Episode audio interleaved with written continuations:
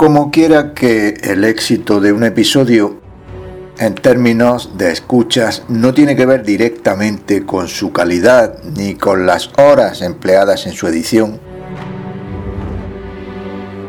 ya que estoy determinado a conseguir un aumento considerable de seguidores y una importante subida en la clasificación general. Y como las circunstancias políticas actuales son propicias para la crítica constructiva que este tipo de programas aporta, me he permitido iniciar una serie de modificaciones en el canal. He ampliado las aplicaciones e intermediarios donde puede escucharse y para facilitar su seguimiento he numerado todos los episodios emitidos. Los promocionales figurarán con una numeración decimal. He elaborado ilustraciones específicas para cada capítulo y finalmente he establecido un lapso semanal de publicación con emisión cada sábado y capítulos puntuales entre semana. Las temporadas siguen teniendo 11 episodios. Aprovecho esta mañana de sábado para emitir este podcast a manera de tráiler. Muchísimas gracias a los nuevos seguidores, ya pasamos de los 70. A veces digo a los amigos que me parece estar perdiendo el tiempo porque lo normal es tener decenas de miles de seguidores a las pocas semanas. Pero la verdad es que me anima ver que la cosa progresa aunque sea despacio. Y lo cierto es que para no tener ninguna red social, pues algo de mérito también tiene.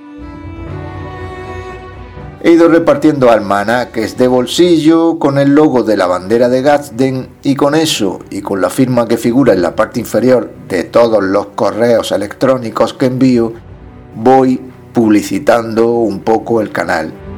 A veces también boca a boca. Mando un saludo a la tienda de vapeo y a la de informática de aquí de la Cañada Real Leonesa Oriental, que me da la impresión que de ahí vienen las últimas suscripciones. Me inspiran con sus productos y me alegra encontrar compañeros disidentes, algo a veces tan difícil. Mientras redacto el próximo capítulo, ya el vigésimo octavo, quiero reflexionar sobre un par de cuestiones. La primera es la de las fotos. Y es que últimamente me ha venido a la cabeza la imagen de los retocadores de fotos de grupo de la era estalinista.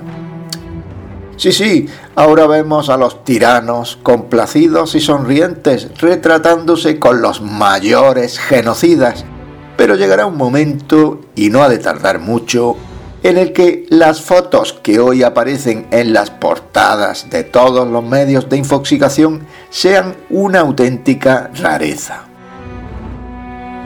Smith, el protagonista de la novela 1984, se dedicaba a tergiversar la historia cuando algún dirigente del Partido Único caía en desgracia, sus registros y fotos desaparecían por obra del Ministerio de la Verdad. Y Winston se encargaba de eso para lanzarlos al agujero de la memoria. Contemplamos en estos momentos una rectificación general de lo acaecido. Yo nunca dije, yo nunca hice, yo nunca me relacioné con tal persona, no ha pasado mucho tiempo, pero el tiempo de enmiendas y tachones ya ha llegado. En fin, era de esperar. Buen fin de semana y fuerza en el combate, que esto no ha acabado ni mucho menos, esto está empezando ahora.